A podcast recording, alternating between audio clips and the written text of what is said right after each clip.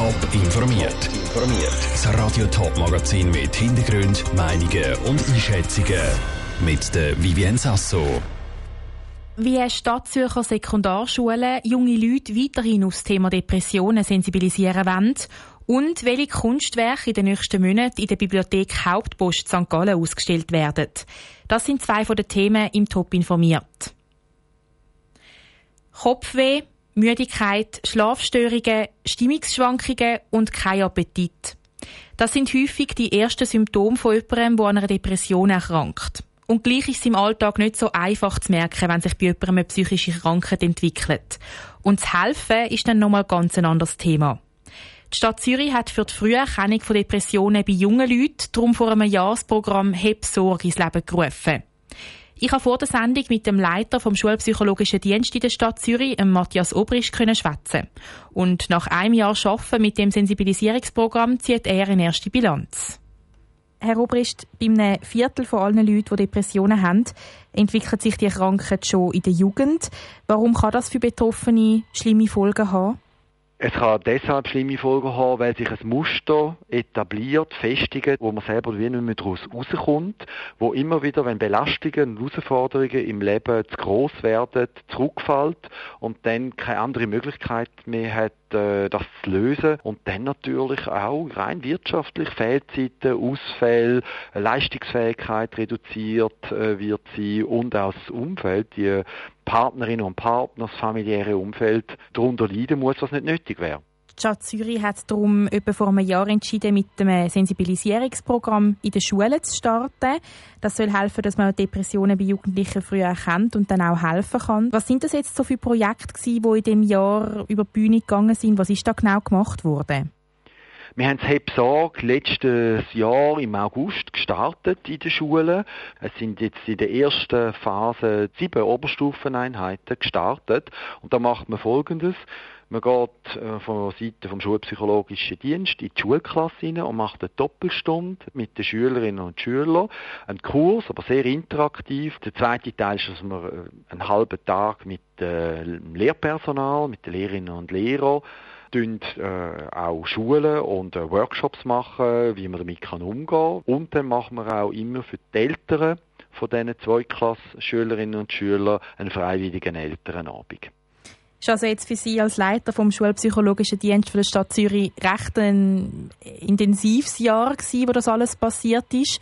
Was ziehen Sie für ein Fazit? Wie ist das gelaufen? Was, was spüren Sie jetzt für Veränderungen? Bei der Veränderung muss man bescheiden sein. Also wir können nicht jetzt einfach äh, depressive Entwicklungen wegzaubern.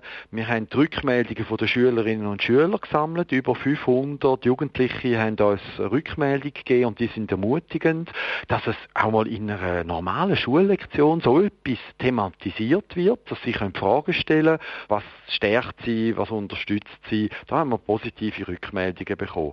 Aber es ist ein Puzzleteil, es ist ein Tropfen in einem Verbund von vielen Maßnahmen, auch gesellschaftlich, wo man äh, das Thema angehen Und das ist ein, äh, eine grosse Aufgabe. Da können wir nur bescheiden einen kleinen Teil und einen, einen kleinen Einfluss drauf nehmen. Der Matthias Obrist, der Leiter vom Schulpsychologischen Dienst der Stadt Zürich, im Gespräch vor unserer Sendung. Das Sensibilisierungsprogramm Heb Sorg wird jetzt ausgeweitet, dass Depressionen unter jungen Leuten bald in allen Sekundarschulen in der Stadt Zürich genauer angeschaut wird und Depressionen so kein Tabuthema mehr sind. Die Rest S-Bar Frauenfeld setzt sich gegen Food Waste ein. Lebensmittel, die nicht mehr verkauft werden können, werden dort gratis weitergegeben. In den letzten paar Wochen hat sich aber die ganze Sache rasch verändert. Haufenweise Geflüchtete aus der Ukraine haben dort wegen ihrem knappen Budget Lebensmittel abholen. So viel, dass es der Verein kaum mehr hat können stemmen.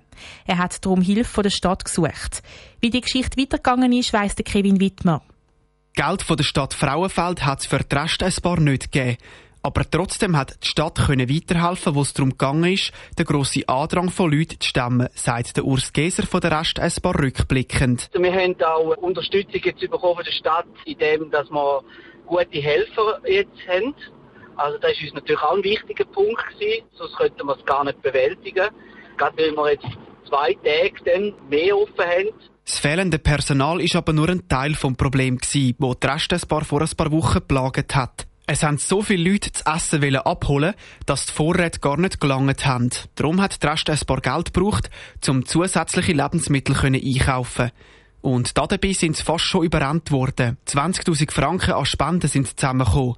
Das dürfte lange bis im nächsten Frühling, schwärmt der Urs Geser. Wir haben jetzt können durch recht guten Einkauf so bewerkstelligen, dass wir immer genug Lebensmittel haben. Also das ist sehr, sehr gut. Wir sind natürlich um jede Spende, die wir überkommen, weiterhin froh, weil umso länger dass wir können, das auch bewerkstelligen, umso besser. Im Ablauf bei der Restessbar hat sich auch einiges verändert. Zum Beispiel müssen sich alle Leute zuerst registrieren, damit die Planung leichter fällt.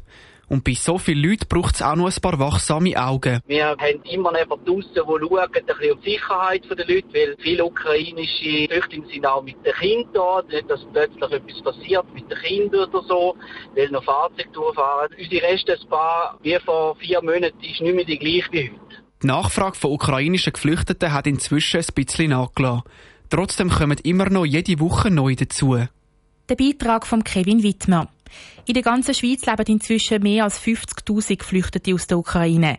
Die meisten von ihnen haben inzwischen auch den sogenannten Schutzstatus S bekommen.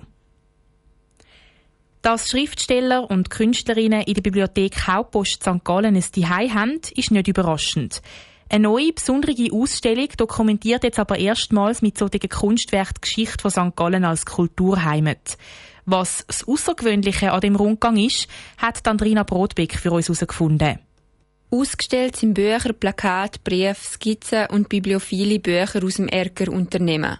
Der Erker-Gründer, der Franz Lerese und der Jürg Janett, haben der Kantonsbibliothek Vadiana vor vielen Jahren die Werke geschenkt. Ein Teil davon wird jetzt eben in der Bibliothek Hauptpost ausgestellt. Die Ausstellung ist aber nicht ganz gewöhnlich, weil die ausgestellten Exemplare nicht auf den ersten Blick ersichtlich sind. Sie befinden sich in kleinen Vitrinen mitten in den Bücherregal der Bibliothek oder sind an der Wand aufgehängt.